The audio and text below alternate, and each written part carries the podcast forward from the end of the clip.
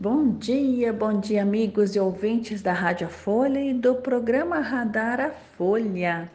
Aqui quem vos fala é a doutora Cláudia Adriana Gergen, engenheira agrônoma e cientista agrícola.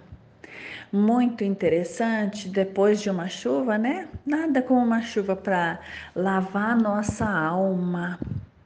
E também, já iniciando o dia, pedindo permissão para a água, para a terra, para o ar e para o fogo.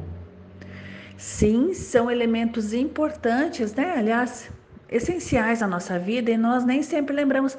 Aliás, quem de vocês, ao acordar, diz bom dia para quem você vê assim, logo ao acordar? Eu sei que muitos de vocês fazem isso, mas tem muita gente que não faz, sabia? É, tem gente que olha para a pessoa com quem dormiu e já, já acorda bravo.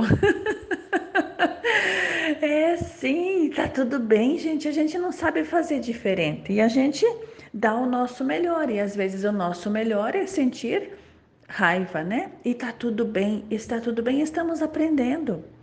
Sim, existe um elástico invisível que faz com que a gente todos os dias faça as mesmas coisas, sinta as mesmas coisas. E este elástico invisível não permite que a gente olhe, faça coisas diferentes. Interessante, né? Tá lá e a gente até. É uma questão, desculpa, é uma, uma questão de teimosia, né? A gente acha que a gente é teimoso e, na verdade, ah, não é teimosia, é porque a gente não consegue fazer diferente.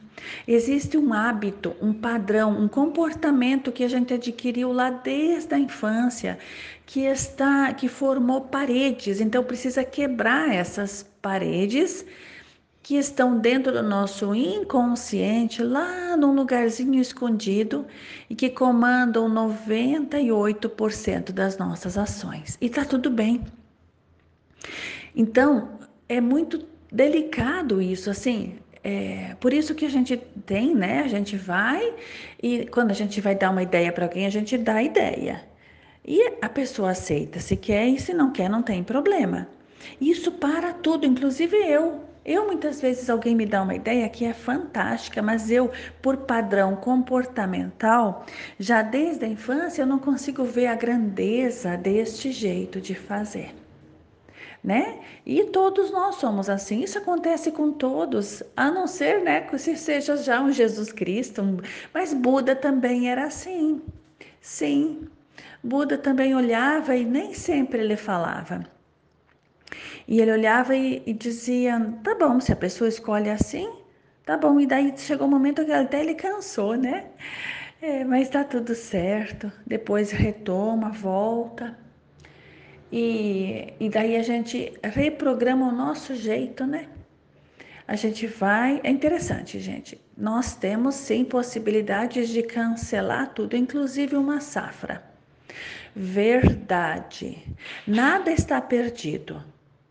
Né? Nós temos nosso plantio, por exemplo, de milho agora, que foi perdido, mas por favor, por favor, por favor, entenda: nada é perdido. Há um propósito divino para isso. Então, para quem perdeu o milho, eu, eu bem sei o que significa perder uma lavoura. Mas justamente porque eu sei o que significa perder uma lavoura, eu digo para vocês.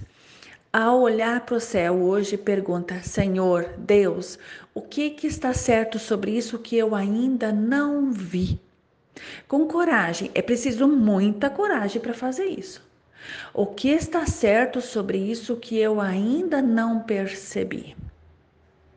Certo? Queridos, é sempre muito, muito bom conversar com vocês. Obrigada pela audiência de todos e até amanhã.